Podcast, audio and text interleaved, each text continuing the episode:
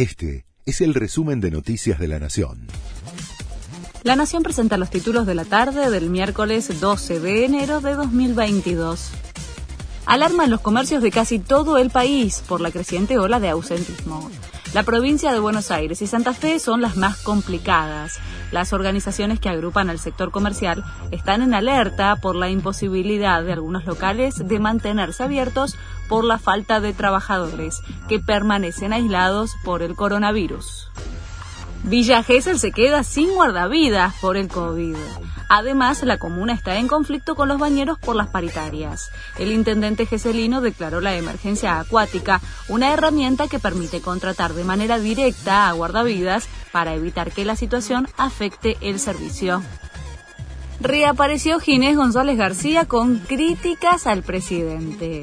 El ex ministro de Salud de la Nación rompió el silencio y criticó a Alberto Fernández por la forma en la que se manejó el vacunatorio VIP. Me enteré por la prensa que me habían pedido la renuncia, dijo el exfuncionario. Me fui con la tranquilidad de que no hice nada incorrecto, agregó el exministro.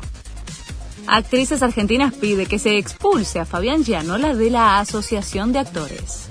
El colectivo femenino solicita que la entidad gremial retire como socio al actor, luego de las denuncias de abuso sexual simple y abuso sexual con acceso carnal en su contra.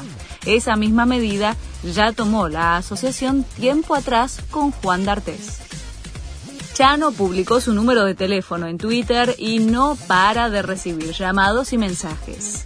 El ex líder de Cambiónica compartió su número para que sus seguidores puedan contactarlo.